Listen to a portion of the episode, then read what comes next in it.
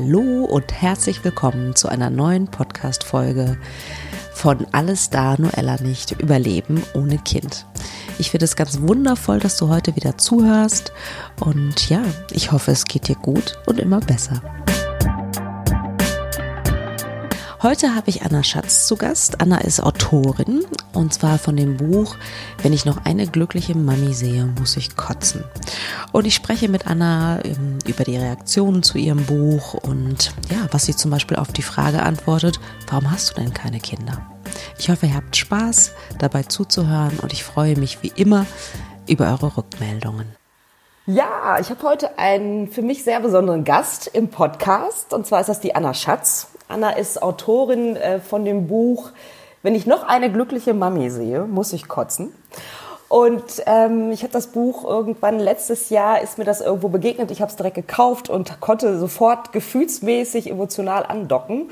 Und ja, deswegen freue ich mich total, dass Anna zugestimmt hat, ähm, dass ich sie interviewen darf für diesen Podcast. Und ja, herzlich willkommen. Hallo, ich freue mich sehr, dass ich hier bin. Wie geht's dir im Moment? Ähm, tatsächlich geht's mir im Moment, es geht mir gut. Ähm, ich habe, ich habe gerade ein, ich habe sehr schöne Lebensumstände im Moment und äh, so das Gefühl, es kann gerne alles so weitergehen. Ähm, abgesehen davon, dass ich jeden Monat wieder merke, dass ich noch nicht Mutter geworden bin. Aber sonst geht es mir gut. Schön, das hört sich toll an. Aber es ist tatsächlich so, dass es jeden Monat dieses, äh, diese Enttäuschung da ist, präsent ist? Ja und nein. Also manchmal, manchmal ist sie nicht da, weil ich ähm, dann ganz gut bin, an andere Sachen zu denken und ja auch so versuche, auf mein Leben anders zu achten.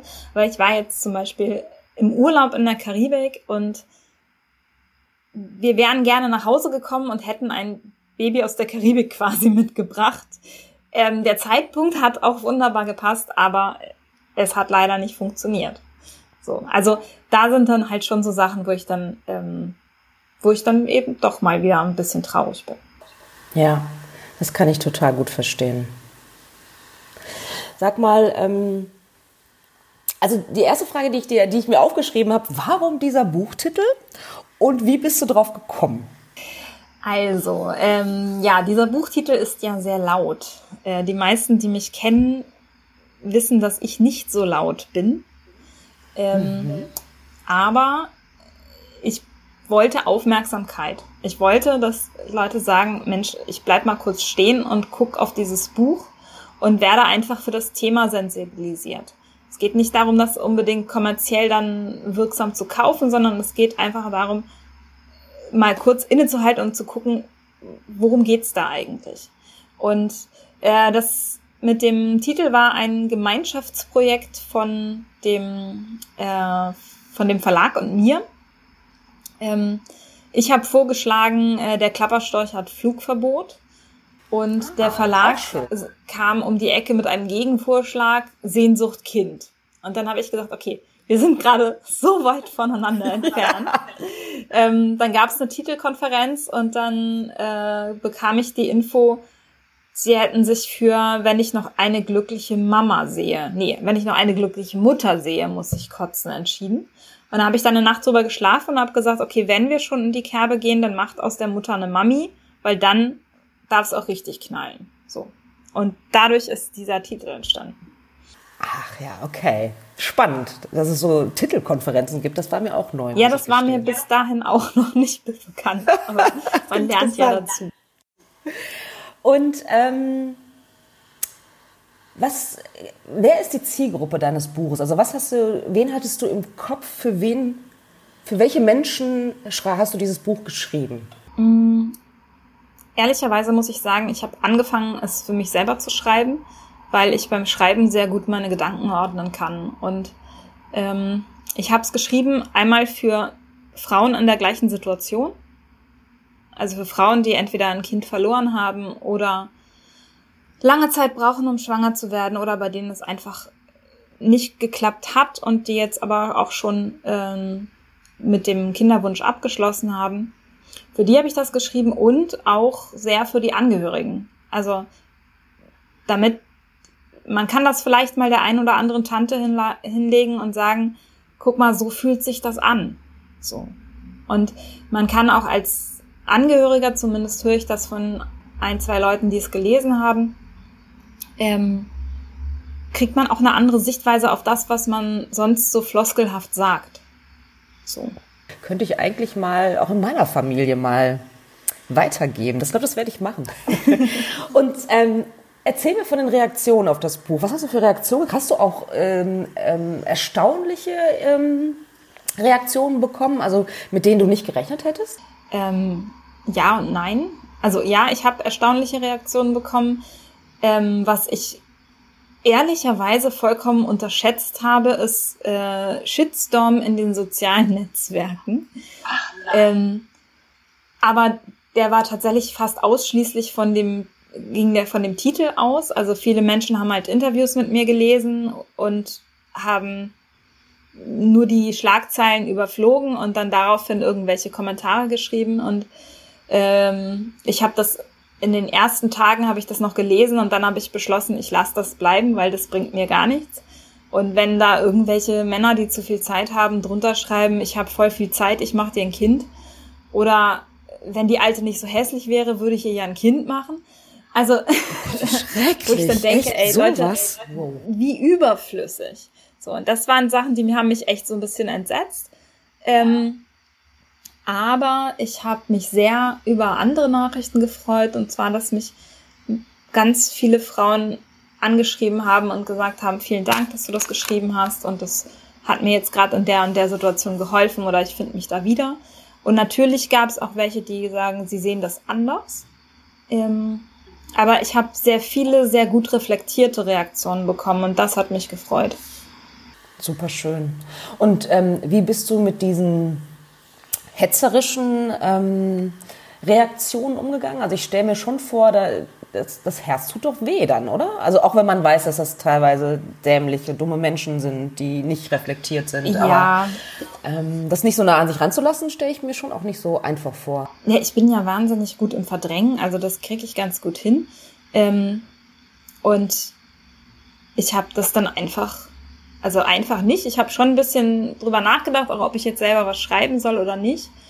Äh, und habe dann aber beschlossen, das zu lassen. Also ich habe ein, zweimal was kommentiert, einfach nur ähm, um zu sagen, mal reflektieren und vielleicht mal einfach auch das ganze Interview lesen und nicht nur die Schlagzeile, weil dadurch beantwortet sich dann einiges schon selber. Aber dann habe ich mir gedacht, es kann mir egal sein, das sind Menschen, die müssen ihren Frust irgendwo in die Welt tragen und dann sollen sie das tun. Und vor allen Dingen, apropos Frust, ähm, da, da warst du ja nur ein Ventil. Hätte auch irgendwas anderes sein ja, können. eben. Zu einem anderen Thema. Ne? Das äh, darf man, glaube ich, dann nicht so hoch ansetzen. Ja, ja, das stimmt. Absolut richtig. Sag mal, magst du ähm, deine Geschichte erzählen? Ähm, ja, ich kann sie mal kurz im, im Überblick erzählen. Ja, genau. Ähm, also ich habe mit, oder ich habe mit 16 die Diagnose bekommen, dass ich äh, keine Kinder bekommen kann von einem Frauenarzt äh, wegen irgendwelcher ähm, Gebärmutterfehlstellung oder sowas. Ähm, das habe ich aber ehrlich gesagt nicht ganz ernst genommen, weil meine Mutter hat genau das Gleiche gehört. So, ähm, ja.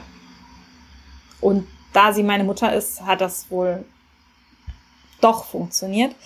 Ähm, ich habe dann also ich habe einfach mit dieser Diagnose gar nicht so richtig was anfangen können. Mit 16 ist das auch so weit weg. Ähm, da hat man andere Sorgen quasi.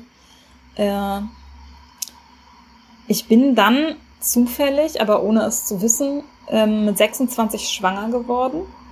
Ähm, habe das aber erst gewusst quasi, als ich mit Schmerzen und so weiter beim Frauenarzt gesessen habe. Äh, und dann halt erfahren habe, okay, sie haben jetzt gerade äh, eine Fehlgeburt gehabt, so. Und ich habe das einfach, ich habe es nicht gemerkt, ich habe auch nicht kaum drauf geachtet, ich habe viel Sport gemacht und ähm, hatte eine Magen-Darm-Infektion und habe halt dementsprechend da nicht drauf geachtet, dass meine Tage nicht gekommen sind. Das hat mich, es war einfach in meinem Leben gerade zu der Zeitpunkt nicht drin. Ähm, aber danach ist so dieser Wunsch geboren, ich möchte gerne Kinder haben. Also das hat mich, obwohl ich nichts davon wusste, total umgeworfen. Also ich habe drei Tage lang mit niemandem drüber gesprochen. Ähm, und habe dann erst so nach und nach irgendwie ähm, mit ein, zwei Leuten gesprochen. Aber ich glaube, die meisten meines Umfeldes haben das erst durchs Buch ähm, mitbekommen. Und äh, dann, ja, dann wollte ich unbedingt ein Kind. Ähm, habe dann erstmal so die Rahmenbedingungen Haus, Hund, Ehemann geschaffen. Und äh, es war nun der falsche Ehemann. Das habe ich ein paar Jahre später dann eingesehen. Also wir haben dann kein Kind bekommen. Im Nachhinein ist das wiederum auch ganz sinnvoll gewesen. Ähm, ja, dann war ich wieder eine Weile damit beschäftigt, so mein Leben neu einzurichten nach der Scheidung und dann wollte ich halt wieder ein Kind haben. Oder habe ich gesagt, so jetzt ist aber der Zeitpunkt, jetzt bist du 30, jetzt, jetzt aber so. Ähm, und äh, dann habe ich, also dann habe ich es eine Weile versucht mit einem Freund, das hat aber nicht geklappt. Ähm, dann habe ich, ja, mich in vielen anderen Sachen ein wenig sozial ausgetobt und äh, bin dann ähm, wieder mit einem äh, Mann zusammengekommen, mit dem ich jetzt auch zusammen bin. Wir sind jetzt seit dreieinhalb Jahren zusammen und wir waren quasi sechs Wochen nachdem wir uns gekannt hatten, waren wir schwanger. So. Also ich bin schwanger geworden, der Mann hat gesagt, was machen wir jetzt? Und damit war irgendwie schon klar, okay, das ist ein Wir. Ähm, aber leider hat das Kind keine Herztöne gehabt und ähm, ja, die Schwangerschaft musste dann abgebrochen werden. Ähm, und das war für mich so ein Punkt, das war, da war ich 35 und da habe ich gedacht, okay, jetzt muss ich irgendwas anderes machen, weil mir geht's damit jetzt gar nicht mehr gut. Ich bin total traurig. Ich achte nicht genug auf mich selber. Ich habe Schuldgefühle ohne Ende. Und ähm, dann habe ich, äh, war ich in einer, ähm, in einer Klinik und habe so ein bisschen meine Psyche wieder ins Reine bringen lassen und so ein bisschen gelernt, gut mit mir umzugehen, mich um Selbstfürsorge zu kümmern. Ähm, und kaum war ich aus dieser Klinik raus, bin ich wieder schwanger geworden. Ähm,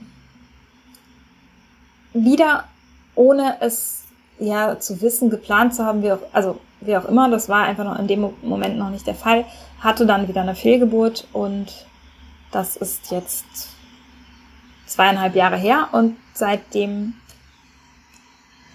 tut sich weiterhin nichts, sozusagen. Mhm. Okay.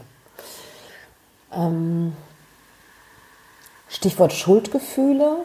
Ähm, in Bezug auf die, Fee, auf die Fehlgeburt, auf die Fehlgeburten, in, in, hast du dir selbst ähm, die Schuld gegeben? Also ich habe mir tatsächlich selbst die Schuld gegeben, dass das äh, Kind keine Herztöne gehabt hat, also nicht lebensfähig war, weil ich, ich meine, es war ja nicht geplant, aber ich war ja mit meinem Freund gerade erst, ich kannte den ja gerade erst seit sechs Wochen, also da sagst du jetzt nicht sofort, ich will ein Baby. Und ich bin aber zu der Zeit, ähm, ich bin Marathon gelaufen, ich habe äh, 10 Kilo weniger gewogen als jetzt und habe halt einfach ähm, mir sehr viel Raubbau angetan. So, habe mich im Job total ähm, engagiert und wirklich hatte wirklich viel Stress und ich glaube halt einfach, ich habe meinem Körper nicht die Nährstoffe gegeben, die er gebraucht hätte. So. Mhm. Heute sehe, also ich sehe das mittlerweile ein bisschen anders, weil ich einfach weiß, dass das A, muss es nichts damit zu tun haben und B, es ist ja nicht so, dass ich mich mit Absicht schlecht behandelt habe, damit ein Kind stirbt. So. Ja. Ja. Okay, gut. Das hört sich gut an, dass du keine Schuldgefühle mehr hast, ne? Weil wir wissen es ja, Frauen werden ja auch unter ganz anderen Umständen schwanger und behalten ja. das Kind. Ja. Ne? Aber ja, das mit den Schuldgefühlen, ähm, das kenne ich. ähm, zum Thema gute Ratschläge. Ich habe, darf ich ein kurzes Zitat aus deinem Buch ja, äh, vorlesen? Ist, äh, es ist da aus der, aus der Einleitung, aus dem Vorwort, glaube ich. Ähm, wir Frauen, die wir uns erfolglos Kinder wünschen, haben keine Lobby. Wir sind die Spaßbremsen jeder Party, zusammen mit den unfreiwilligen Singles. Denn alle anderen fühlen sich augenscheinlich verpflichtet, uns von unserer Sehnsucht abzulenken, uns Tipps zu geben, wie es doch noch klappen könnte. Oder mit einfühlsamer Stimme von Frauen zu erzählen, die auch keine Kinder haben, aber ja so zufrieden und glücklich sind. Oder was ich auch mag, ist dieses, ihr müsst euch nur entspannen. Und wenn ihr schon völlig damit abgeschlossen habt, dann kommen die Kinder. Wo ich immer denke, so ja oder auch nicht. Ja. Zum Stichwort Ratschläge. Was kam da so aus deiner Umgebung? Also Ach, neben dem Entspannen wahrscheinlich auch. Oder? Neben dem Entspannen, neben dem macht mal lange Urlaub und. Ah ja, ähm, das kenne ich auch. Ja, der ist gut. Äh, äh, mach nicht so viel Sport, mach mehr Sport. Ähm, also mein, mein Lieblingsratschlag war eigentlich der, ähm, der war allerdings so ein bisschen esoterisch angehaucht. Ähm, ich soll doch bei Gewitter, während mein Eisprung ist, nachts schwimmen gehen, draußen. Nein. Doch, doch. Und cool. ähm, und dann hieß es, wenn man nämlich, äh, wenn nämlich der, wenn ich dann draußen in einem See schwimme und ich habe gerade meinen Eisprung und ähm, der Blitz schlägt auf die Wasseroberfläche ein, dann könnte durch die elektrische, durch den Sprung, wie auch immer, ähm, eine Schwangerschaft entstehen es gibt tatsächlich Frösche in Südamerika, die pflanzen sich sofort. Also die pflanzen Nein. sich nicht mit Gewitter fort, aber mit elektrischen Impulsen. Ähm, das, dann entstehen aber tatsächlich Klone von dem Ganzen und das sei bei Jesus auch so gewesen. Wo bei Jesus dann das Y-Chromosom herkommt, das weiß ich dann nicht. Ist unklar. Aber es ist dann doch etwas schwer, sowas anzuhören. Abgefahren. Äh, das ist wirklich, so einen Vorschlag habe ich noch nie gehört. Sehr interessant. Ja, ich meine, ich habe es nicht ausprobiert, ich kann dazu nichts sagen. Aber falls mal eine Frau tot im See treibt, dann hat sie vermutlich irgendwas falsch gemacht. Ja. Äh, also ich merke schon, du gehst da auch mit Humor dran, oder? An die ganze Geschichte. Ja, ich, es ist ja meine Entscheidung, wie ich da dran gehe. Und ähm, mit ein bisschen schwarzem Humor fällt es mir ganz also relativ leicht. Ähm, ich gestehe mir aber durchaus auch zu, mal einen traurigen Tag zu haben. Also es gibt durchaus mal Tage, wo ich dann einfach, da bin ich nicht gut drauf und dann muss ich auch nicht lachen und dann muss ich auch nicht rausgehen, außer der Hund will raus. Aber dann treffe ich halt an den Tagen mal keine Leute, die mit mir vielleicht über sowas reden wollen, weil ich dann weiß, das tut mir nicht gut. Also wenn ich traurig bin, dann igel ich mich eher ein, weil es einfach noch nicht so viele Menschen in meinem Umfeld gibt, die dann einfach nur da sind und die Trauer aushalten. Das ist ja auch für viele nicht so einfach. Das ist überhaupt nicht einfach fürs Umfeld, das ja. stimmt. Und ähm, wie, wie versuchst du dich abzulenken in solchen Tagen? Also du ziehst dich zurück, machst, machst du gar nichts oder nimmst du Schaumbäder oder, oder liest du oder ähm, hast, was hast du so für Strategien, mit deiner Trauer umzugehen? tatsächlich ist eine Strategie äh, zu lesen. Ähm, also ich habe so ein paar Autoren, bei denen weiß ich, dass es sind solide Krimis. Da, mhm. da passiert nichts mit Kindern etc. Das ist einfach was, wo ich dann ungefähr schon weiß, was mich erwartet. Also man fühlt sich in den Büchern immer schon so ein bisschen zu Hause, auch wenn man die Story an sich noch nicht kennt. Ähm, und dann nehme ich mir gerne sowas mit und äh, verziehe mich in die Sauna oder so und in den Ruheraum. Ähm, das geht natürlich nicht immer. Ich arbeite ja als freiberufliche Autorin und ähm, ab und an stürze ich mich dann auch mal in die Arbeit und schreibe einen Text über was völlig anderes. Ähm, zum Beispiel, also ich beschäftige mich halt viel mit Hunden und dann schreibe ich halt auch mal einen Hunderatgeber-Text oder sowas, ähm, weil das einfach mal völlig die Konzentration woanders hinlenkt. Mhm. Und was ich, was ich noch übe, übe sozusagen und noch nicht so ganz gut kann, ist aber auch ähm, mir einfach den Lieblingspullover anzuziehen, mir einen Kakao zu kochen und mich hinzusetzen und einfach aus dem Fenster zu gucken und einfach mal sagen, okay, ich bin jetzt traurig und das Gefühl ist jetzt da. So, und das selber dann auch ein bisschen auszuhalten. Ja. Das ähm, ist schwer, aber das ähm, hilft mir tatsächlich auch. Mhm. Also ich kann das natürlich nicht immer, aber ähm, wenn ich dann mal solche Tage habe, ich versuche das zumindest. Mhm. Tatsächlich, ähm, ja, was du vorhin gesagt hast, ne? Selbstfürsorge, Selbstliebe ja. und sonst nichts. Ähm, gestern ähm, hatte ich das erste Mal einen Gesprächskreis hier bei mir in meinen Coachingräumen und da kam die Frage auf, ähm, was antwortest du auf die Frage, ähm, hast du Kinder? Und vielleicht sogar auf die Frage, und warum hast du keine Kinder? Also es gibt ja Leute, die das tatsächlich, also ja genau, ja. die das halt wirklich auch nee, fragen. Es ist also ganz einfach. Das ist dieses, hast du Kinder, ist Smalltalk. Und sobald ähm, du das mit Nein beantwortest, kommt die Frage, die den Smalltalk verlässt, nämlich warum. So, also wenn ich sagen würde, ich habe Kinder, muss ich das nie erklären. Ja, es fragt ja keiner eine Mutter, ach, warum denn? So. Ähm, aber als Frau, als Mann nicht, aber als Frau, wenn man gefragt wird, ähm, hast du Kinder und du sagst nein, musst du das immer irgendwie rechtfertigen. Ähm, und mittlerweile antworte ich, wenn diese Warum-Frage kommt, schlicht und ergreifend, dass Kinder ein Geschenk sind und das Geschenk bekommt einfach nicht jeder. So. Das ist eine ernste Antwort. Ähm, aber ich finde, ich gebe damit so ein bisschen, ich gebe damit meinem Gegenüber eine ehrliche Aussage. Und wenn der jetzt weiterfragen möchte, dann muss er damit leben, dass alles weitere, was ich sage, vielleicht schwer auszuhalten ist. Er kann aber auch an der Stelle abbrechen. So. Mhm. Wenn ich, ja, wenn ich halt dann weiterrede, dann wird's schwierig. Und wenn derjenige dann sagt, ach so, ja, okay, und das Thema wechselt oder wie auch immer, das ist in Ordnung.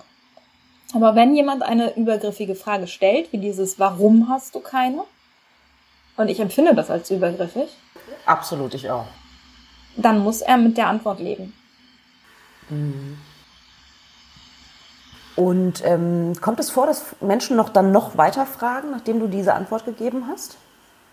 Jetzt nicht mehr. Jetzt habe ich ja ein Buch darüber geschrieben. Ja. Ähm, das ist praktisch, ne? Ähm, vorher tatsächlich äh, so ein bisschen.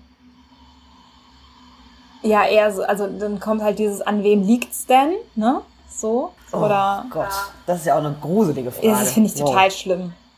So äh, vor allen Dingen weist das ja dann immer wieder irgendeine Schuld zu. Und das ist, wir reden hier einfach von, äh, von physischen Bedingungen, für die man nichts kann. Die sind so, wie sie sind. Ähm, ja. Und dann dieses, an wem liegt's denn? Das ist so, das ist total surreal, die Frage. Und ähm, dann kommt es natürlich ab und zu mal, dass welche dann weiter fragen im Sinne von, ja, äh, machst du denn irgendwas dafür oder wie auch immer. Aber das sind, ich antworte ehrlich und wenn ich nicht antworten will, dann sage ich das auch. Dann sage ich, da möchte ich jetzt nicht drüber sprechen. Und ja. in der Regel muss ich sagen, fahre ich mit dieser Offenheit sehr gut, weil ich eine offene, klare Ansage mache. Natürlich gibt es immer den einen oder anderen, der dann so ein bisschen zurückzuckt. Oder das Stimmungs mäßig doof finde, dass ich jetzt da ein ernstes Thema auf einmal draus gemacht habe. Ähm, aber wenn Menschen so wenig Empathie haben, dass sie damit nicht umgehen können, dass dann die Stimmung auf einmal anders wird, ja, dann sollen sie gerne, sollen sie sich mit anderen Leuten unterhalten, ist mir egal. So. Ja, kann ich total gut verstehen. Bist, bist du da immer so offen mit umgegangen? Also, weil ich bei mir feststelle, jetzt, wo ich einen, einen, Teil meiner Trauer verarbeitet habe, das ist ja, ist ja ein Leben, wird ein lebenslanger Prozess sein, ähm, davon gehe ich aus. Ähm, jetzt kann ich da besser mit umgehen, ähm, aber ähm, noch vor drei Jahren hat mich die Frage immer tief getroffen. Und ich habe meistens, oder oft habe ich einfach gesagt, nein, ich habe keine Kinder. Pause. und habe diese Pause einfach auch nicht gefüllt, weil ich keinen Bock hatte, die zu füllen. Ja. Und äh, habe immer gemerkt, wie mein Gegenüber so, okay, ist das eine Karrierefrau oder, ne, also wie die Gedanken, ne, diese ganzen Vorurteile dann bei dem anderen, glaube ich, irgendwie ähm, ja. ja. hochkommen. Also war das immer schon so, dass du ganz klar gesagt hast, so ist es oder Nein, gab's auch das habe ich Zeiten ganz lange gar nicht. Ich habe sogar ganz lange so zwischen, also nach meiner ersten Fehlgeburt so bis 30 habe ich so jahrelang auch immer gesagt, ähm, ja, nee, also ich brauche gar keine Kinder zum Leben und so, also um mich selber nicht in so ein Mitleidsding reinzuziehen. Ja. Ähm, und ich habe halt nach der zweiten Fehlgeburt habe ich dann wirklich gesagt, okay, äh, ich kann nicht weiter so verleugnend damit umgehen, wie ich das bisher gemacht habe und auch nicht so äh, versuchen, solchen Fragen auszuweichen. Ähm, und ich bin in vielen anderen Sachen auch klar. Also ich sage dann auch, was ich, was ich denke. Das ist nicht für jeden bequem. Ähm, aber ich fahre damit besser. So. Also ich musste das auch erst lernen und besonders jetzt, nachdem ich das Buch auf diese Lobbybühne gestellt hat, äh, musste ich ja auch erstmal ein bisschen mich reinfinden und damit zurechtkommen. Und ähm, ja, also dieses Buch, ich sehe das auch als, als großartige Lobbyarbeit für Menschen wie uns. Ähm, war da das, das Marketing, das würde mich tatsächlich interessieren, äh, war das einfach? Also bist du schnell zu Interviews eingeladen worden? War da, war da, war da eine Offenheit in den Redaktionen äh, zu diesem Thema?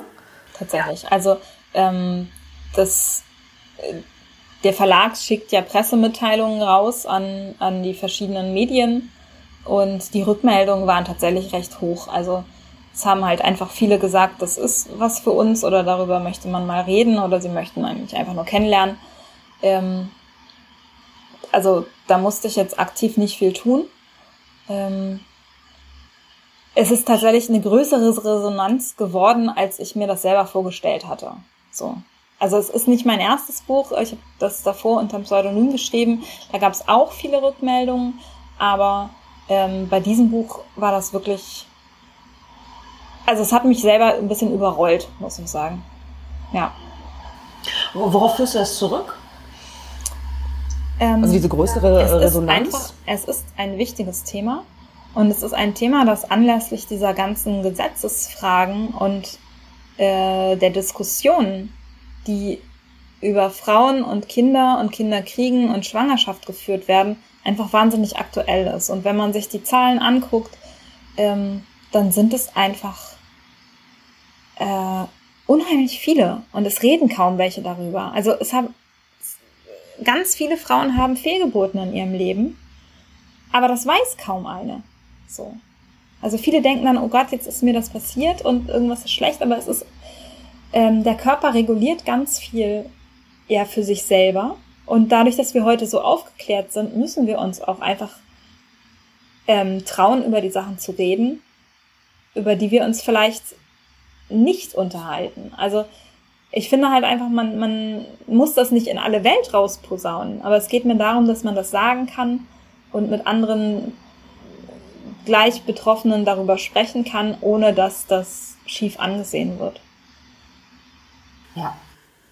Ja, das ist äh, genau auch ähm, der Grund, warum ich auch rausgegangen bin damit, ne? mit dieser ähm, mit dieser Problematik oder mit dieser Herausforderung, die wir haben. Kann ich äh, finde ich total gut und finde ich äh, total wichtig. Und ich habe mich halt auch immer gefragt, warum ist es eigentlich so ein Schweigethema? Hast du dir da mal darüber Gedanken gemacht? Also warum ist das so? Warum redet, reden so wenig Frauen darüber, dass sie eine Fehlgeburt hatten? Und es sind ja so wahnsinnig viele, die eine haben.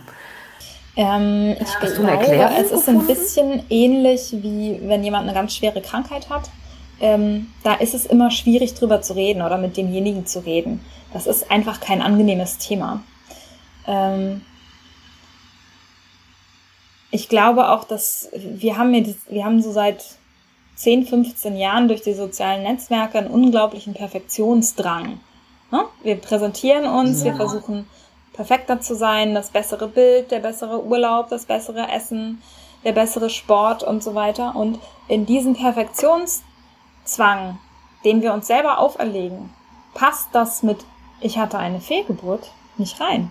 Also das ist ja, das ist ja etwas nicht Perfektes. So. Ja. Und ja. ich glaube, dass viele einfach schlicht und ergreifend Angst vor den Reaktionen haben. Und äh, für sich selber darunter leiden. Und dieser Leidensdruck, der muss nicht sein. Ja, absolut. Sehe ich genauso. Und ich fand es dann auch oder finde es immer noch überraschend, wenn ich, äh, mit dem Thema gehe ich jetzt auch offensiver um, ähm, dass in, also eigentlich in, in 98 Prozent der Fälle ähm, können die Leute ganz gut andocken. Ne? Also äh, wenn man sich mit älteren Frauen unterhält, also ich habe letztens irgendwie eine 75-Jährige getroffen, die hat mir dann von ihren Fehlgeburten erzählt und natürlich hat sie auch irgendwie nie darüber äh, gesprochen. Also ich finde, die ganz viele Leute, also haben entweder auch eine eigene Geschichte, ach, bei uns hat es auch ewig gedauert und wir hatten auch Probleme oder oh, mein bester Freund. Ne? Also es ist ja offensichtlich ein ja. virulentes Thema in unserer Gesellschaft. Ne? Und ähm, das finde ich auf jeden Fall, also das ist mir auch aufgefallen. Sag mal, umgibst du dich mit Kindern? Also bist du jemand, der das kann oder eher nicht so? Ich glaube ja ehrlich gesagt, ich bin gar nicht so wahnsinnig super. Also Kindergärtnerin wäre nicht mein Job gewesen. Ähm, auch nicht. ich kann total gut mit alten Menschen umgehen, aber ähm, äh, nee, ich mehr, also so. Ich finde, ab fünf wird's über, unübersichtlich. Ähm, tatsächlich habe ich nicht so viele Kinder in meinem Umfeld leider. Äh, und nach diesem Buch wird mich auch niemand mehr zur Patentante machen, was ich sehr schade finde. Mhm. Ähm, ich habe eine Nichte, aber die wohnt leider in Japan. Und äh, die sehe ich ähm, zweimal im Jahr oder dreimal, wenn ich Glück habe. Äh, ich freue mich auf den Tag, an dem sie selber skypen kann. Die ist jetzt fünf und ähm, wir uns darüber mehr unterhalten können, aber noch ist sie leider relativ weit weg. Mhm. Und ähm, aber ist es ist das eine, eine bewusste Entscheidung oder hat sich das einfach nicht so ergeben? Also weil ich einfach aus meiner Erfahrung, als ich so eine so die meine schlimmste Trauerphase hatte, konnte ich mich mit Babys und Kleinkindern einfach nicht umgeben, weil sie mich ständig an meine Trauer und an das erinnert haben, was ich auch so gerne hätte. Und ich habe ganz bewusst ähm, Situationen vermieden, wo immer ich es konnte. Ja, das ähm, geht mir an manchen Tagen auch so. Also ich habe mittlerweile rausgefunden, wann bei mir im, äh, im Fitnessstudio der Sauna-Familientag ist und da gehe ich nicht mehr hin, weil einfach glaube ich. Ja, das muss ich nicht haben. Da sind so viele Sachen, die Eltern ihren Kindern das erste Mal zeigen oder beibringen und äh, daran kann ich nicht teilnehmen und das finde ich einfach schade. Äh, tatsächlich hat es sich aber sonst einfach so ergeben, weil die Freunde, die Kinder bekommen, die umgeben sich auch mehr mit den Freunden, die auch Kinder haben. So. Ich habe eine Freundin, mit der ich ähm, nach wie vor ganz guten Kontakt habe, aber äh, sie wohnt einfach relativ weit weg. Die hat vier Kinder. Ähm, mhm. Und ich habe schon gesagt, ich gehe irgendwann bei ihr mal zum Hospitieren, um zu gucken, wie das ist. ähm, Schön. Das werde ich vielleicht auch nochmal machen, aber ähm, ja, sonst die anderen, die meisten, ich wohne ja in einer Großstadt und viele, die Kinder bekommen haben, sind dann halt weiter rausgezogen. Und dadurch hat man die Entfernung und ja, dann schläft der Kontakt irgendwann leider ein. Mhm, ja, das kann ich total verstehen. Ich habe irgendwie eine Podcast-Folge ge gemacht, äh, die habe ich irgendwie genannt, äh, Leben auf einem anderen Planeten. Ne? Ähm, da war ich irgendwie meiner, meiner ältesten Freundin, die kenne ich seit der dritten Klasse und die hat auch zwei Kinder und ich war da beim Abendessen und die beiden haben zwei Kinder und, und das war wie so ein, so ein Tanz, ne? So ein, die war total eingespielt, das Pärchen irgendwie mit diesen ja. Kindern irgendwie und ich fand es total schön anzusehen. Trotzdem hat mein Herz natürlich ein bisschen wehgetan und ich dachte so, wow, mein Leben ist so komplett anders. Das ist, also weiter weg geht ja. eigentlich gar nicht. Ne? Ja. Also weil die wirklich, ja, mit Kindern ähm, hast du einfach ein komplett anderes Leben. Ne? Und die, die Konzentration geht natürlich eher auf die Kinder, logischerweise. Ne? Ähm, fühlst du dich manchmal auch ausgeschlossen?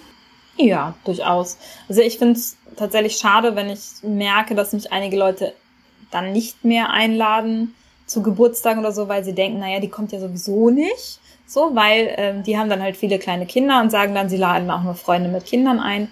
Ähm, da würde ich mir tatsächlich wünschen, dass die mich weiterhin einladen. Ich kann ja selber entscheiden, ob ich komme oder nicht. Ich weiß ja, was mich da erwartet und ich weiß, dass ich da wahrscheinlich irgendein Kind mal kurz zum Halten ähm, bekomme. Äh, aber ja, ich fühle mich tatsächlich manchmal ausgeschlossen. Ich äh, fühle mich besonders an so Tagen ausgeschlossen, wenn man merkt, dass irgendwie wieder mal drei Mütter sich gerade getroffen haben beim ähm, in der Rückbildungsgymnastik oder was auch immer und die gehen dann da zu dritt mit ihren Babys und dann denkst du so, ja, eigentlich wäre ich jetzt auch gerne mit irgendwie so dabei oder würde gerne mal mit euch reden, aber ich weiß gar nicht, wie ich das machen soll, weil ich ganz andere Themen habe. Was, was würdest du dir von, von, von Menschen mit Kindern wünschen? Also ne, einmal hast du ja gerade schon gesagt, ähm, trotzdem eingeladen werden, um halt die Wahlmöglichkeit zu haben, ob, ob du gehst, hingehst oder nicht. Was wäre sonst noch so? Was wären was sonst noch so für Wünsche, die du hättest? Also was ich mir ganz besonders wünsche, ist, dass ich mir nie wieder anhören muss.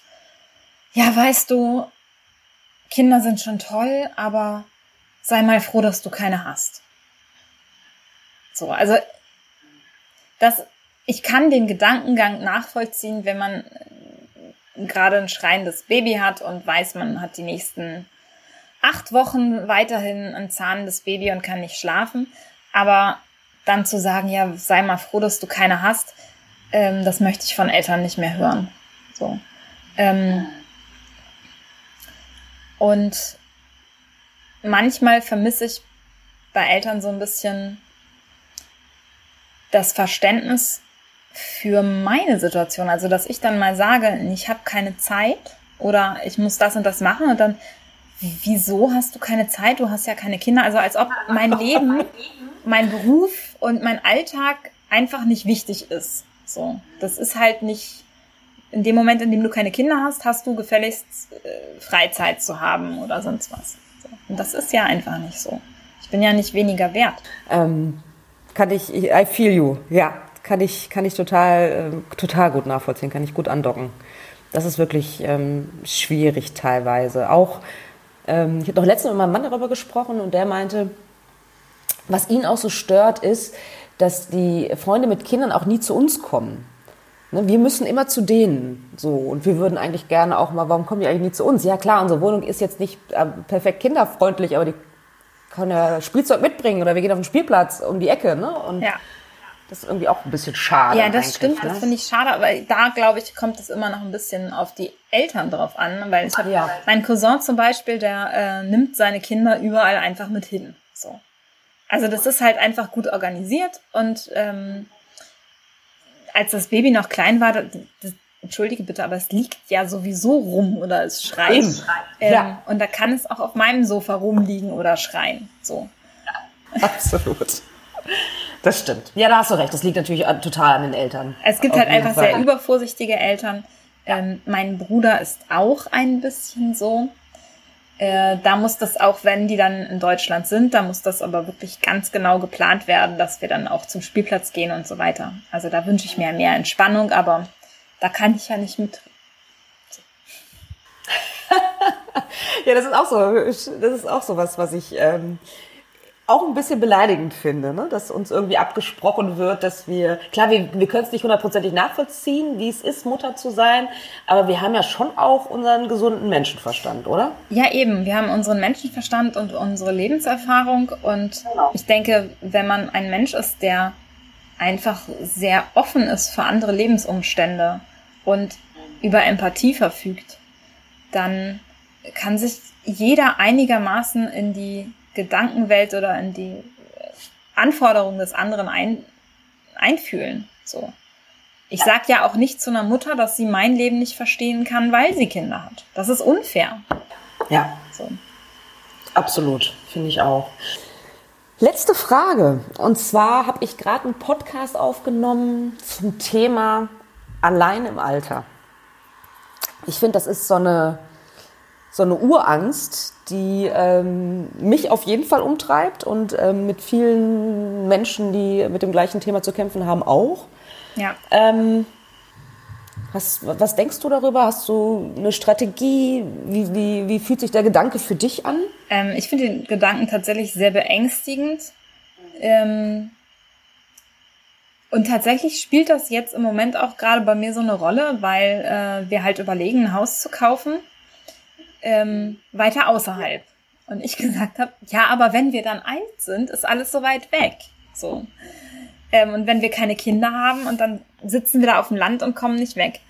Ähm, und ich habe so ein, ich habe tatsächlich so ein, zwei Strategien in dem Sinne schon, dass ich mir, äh, ich habe eine Plan B Freundin, ähm, die definitiv keine Kinder haben wird.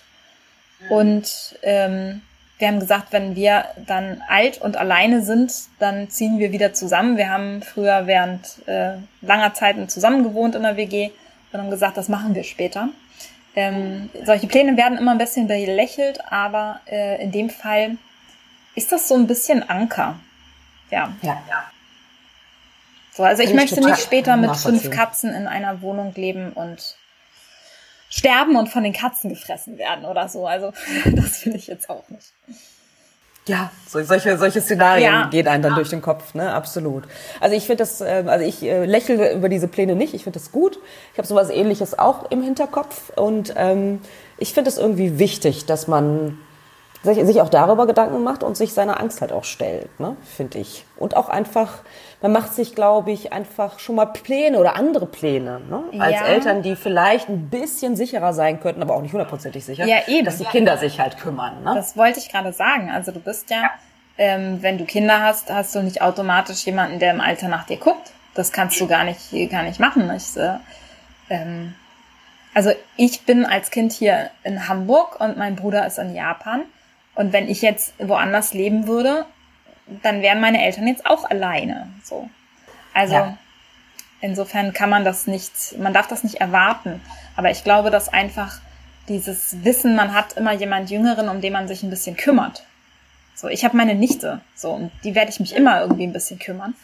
Ähm, das ist schon was, was Beruhigendes. Ja, auf jeden Fall. Ja, ähm, Möchtest du meinen Hörerinnen, meinen Hörern noch irgendwas mitgeben, so letzte Worte mäßig? letzte Worte mäßig äh, möchte ich ähm, zwei Sachen sagen. Einmal vielen Dank fürs Zuhören. Ähm, ich weiß, dass das kein einfaches Thema ist und sich mit nicht einfachen Themen auseinanderzusetzen, finde ich, ist äh, ein, ein schöner Aspekt vom Charakter. Und äh, dann möchte ich einfach, egal in welcher Situation die Hörer und Hörerinnen sind, einfach für gegenseitig Verständnis und Empathie werben und einfach wirklich gerne sagen, was man denkt, aber bitte vorher was gedacht haben. Ja, danke fürs Zuhören. Ich hoffe, euch hat das Interview gefallen und ich freue mich wie immer, ähm, wenn ihr mit mir in Kontakt tretet über Instagram, über Facebook, auch über Mails. Ähm, ich freue mich über jede Reaktion und erzählt mir doch mal, wie ihr das Interview fandet.